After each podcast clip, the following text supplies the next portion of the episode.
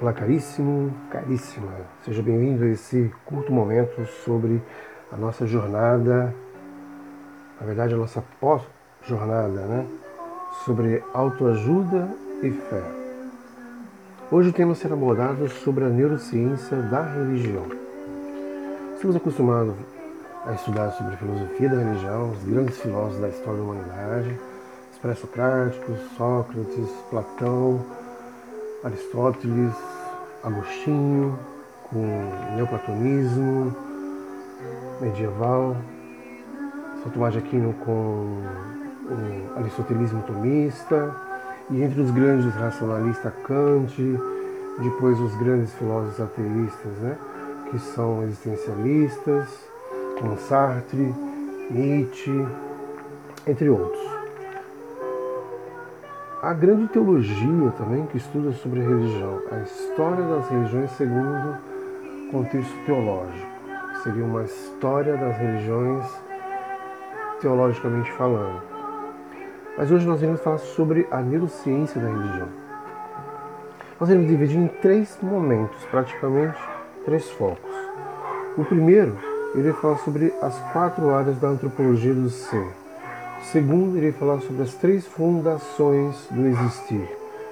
E o terceiro, os três fiscais neuroteológicos. O que acontece?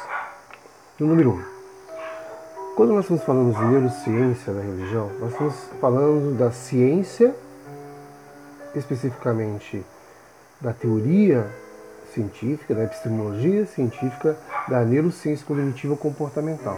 Como essa ciência trabalha, vê, estuda e pesquisa a religião.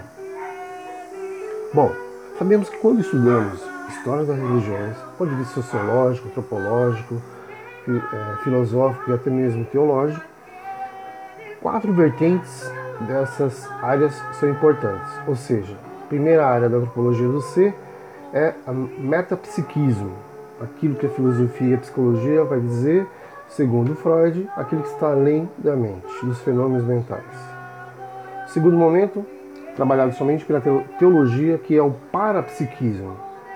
Então, crenças, religiões, espiritualidades trabalham o parapsiquismo, aquilo que vai além, que transcende o visível e cognoscível. Terceiro, trabalhado pela teologia, filosofia e psicologia, que são os fenômenos da mente. E quarto, que para alguns ainda é chamado de estados alterados de consciência.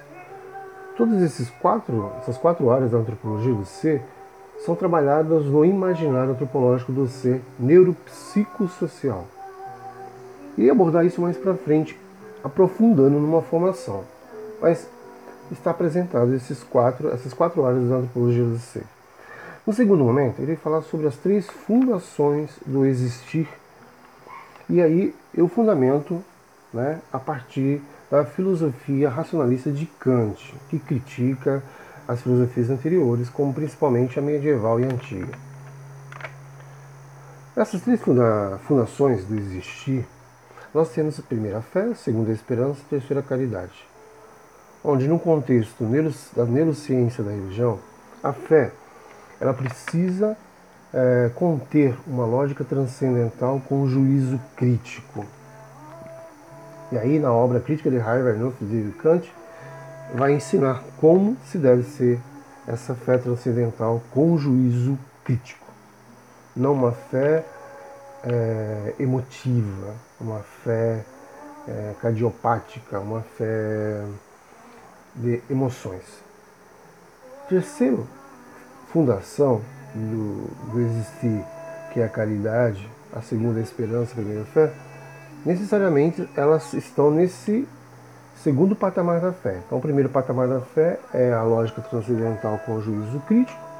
O segundo patamar da fé é a metafísica, que aquilo que está além do plano físico, ou o que nós chamamos depois da, da modernidade, com Descartes e Kant, de ontologia, principalmente os grandes filósofos existencialistas e teólogos que trabalham a ontologia. E, no terceiro momento, a antropologia do imaginário, que necessita trabalhar a fé, a cultura, a questão cultural e social relacionada à fé e a questão da fé trabalhada pela teologia, metocrítica e o conhecimento artístico.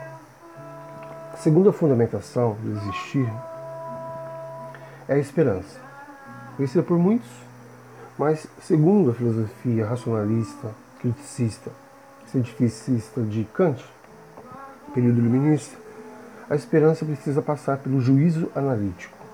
A pessoa não pode ter uma esperança é, imaginária, uma esperança ilusória, uma esperança que aliena, que, que traz um fundamentalismo religioso perverso e autossabotador.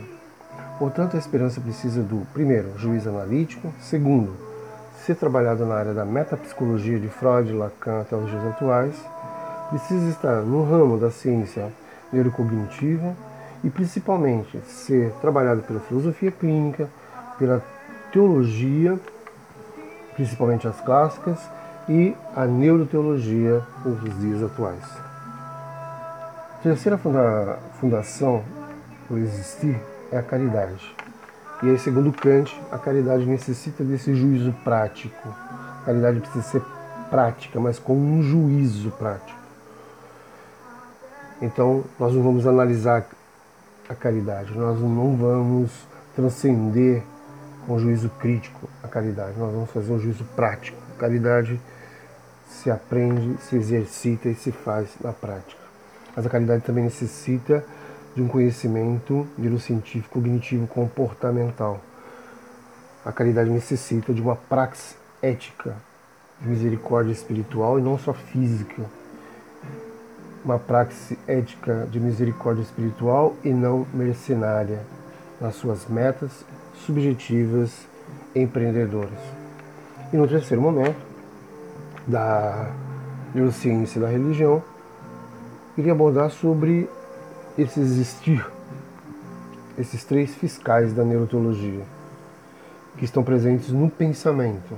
Por exemplo, o pensamento assertivo, autotóxico e aquele que trabalha a autoestima. Autoestima que pode ser trabalhado dentro do campo da psicologia e da filosofia clínica. Também com o contexto teológico de crenças, a questão assertiva, que é psicológica, filosófica e teológica, e o, o autotóxico, que é psicológico e filosófico. O que nós sabemos é que a sabedoria é pré-científica, literária e cheia de crenças neuropsicológicas, cognitivas e comportamentais. Com isso, o ser assertivo ele é filosófico, o ser tóxico também é filosófico, e o ser autoestima também é filosófico, ou seja, está no ramo, no campo dos pensamentos. E ainda não fomos para o campo neurobioquímico, que são subjugados, alimentados pelos pensamentos. Então, há três fiscais neuroteológicos nos pensamentos. O primeiro fiscal é o assertivo, que é psicológico, filosófico teológico. O segundo fiscal é a autoestima, que é psicológico e filosófico. Depende das nossas emoções, depende dos nossos pensamentos. O assertivo depende das nossas emoções, depende dos nossos pensamentos, depende das nossas crenças. E o autotóxico, que depende das nossas emoções e depende dos nossos pensamentos, que nós chamamos de neurobioquímicos. Esses são os grandes benfeitores da neurotologia ou de um ramo da neurotologia, que é a neurociência da religião. Então nós sabemos que podemos refletir da seguinte forma. Primeiro, como estou reagindo? O que está me reprimindo ou o que me reprime? Que gatilho me reprime? O que me recalca? Que gatilho me leva ao recalque? O que eu faço comigo mesmo? Qual gatilho que me leva a fazer algo comigo, bom ou ruim? Quarto, o que deixo de fazer comigo quando alguém me magoa, quando alguém me causa uma ira, uma raiva, quando alguém me tira né, de mim a minha paz, a minha tranquilidade, a minha harmonia. Eu quero saber se todos esses seres tóxicos, eles estão trabalhando para me construir ser uma pessoa melhor, se eles me ajudam a me autocorrigir, se eles me advertem, se eu sou verdadeiro, se eu sou próspero e feliz. E no segundo momento, como estou? Terceiro momento, como me, meu comportamento está sendo cultivado com o outro. Por exemplo, o amor, a paciência, a sabedoria, ser honesto, transparência e a felicidade. Se eu sei que o amor necessita de uma correção, se eu sei que o amor é uma decisão, se, se eu sei que o amor é um querer bem a mim e ao próximo, amor próprio, amor ao outro, se eu sei que o amor necessita de uma partilha e de transparência, eu tenho que vivenciá-lo. Se eu sei que a paciência, principalmente nos erros, consigo mesmo, se auto-superando, se auto-analisando, se autocriticando e se restaurando. Se a paciência nos erros que nós cometemos, o que os outros cometem conosco, eles nos estão transformando em pessoas melhores. Em terceiro momento, de comportamento, temos a sabedoria. A sabedoria pode ser mítica, a sabedoria pode ser artística, a sabedoria pode ser literária, sabedoria pode ser, no segundo momento, filosófica e teológica. E no terceiro momento, a sabedoria pode também ser científica.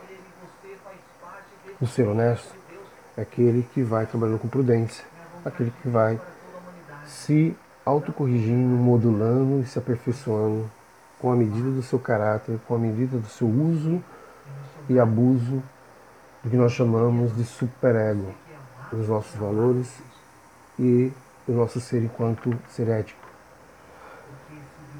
Então, se eu sou honesto comigo mesmo, se eu sou honesto nas pequenas e nas grandes atitudes, isso é ser honesto, ser justo, é um trabalho constante até a morte. A questão é, de ser transparente. Nosso quinto elemento é, do comportamento em relação com o outro. Se eu sou transparente na minha família, se eu sou transparente no trabalho, eu sou transparente no grupo social, isso é importantíssimo. A transparência, ela reflete o espírito que você apreende para a sua vida. E por último, a felicidade. Se eu consigo alimentar a minha própria felicidade, se eu consigo transformar a minha felicidade numa felicidade para o outro, se eu consigo partilhar a minha felicidade, mas eu não compartilho e não sou cúmplice da euforia ou da alegria social falsa. Esses grandes elementos são importantes para a nossa existência, esses grandes elementos são importantes. Por isso, seja bem-vindo a esse momento, a esse tema Neurociências da Religião. Um grande abraço e seja bem-vindo a essa pós-jornada da fé e autoajuda. Com certeza esse conteúdo está no meu podcast. Seja bem-vindo. Entre e compartilhe. Se te ajudou, compartilhe. Se te faz bem, compartilhe. Pode fazer bem para mais pessoas. Guardamos para nós aquilo que é bom para nós, mas compartilhamos também. Há uma grande metáfora. Escreva a sua vida com linhas difíceis e com linhas assertivas, problemáticas, mas felizes, difíceis, mas libertadoras. Grande abraço, até a próxima. Neurociência da Religião, grande abraço. Pós-jornada Neuroteologia.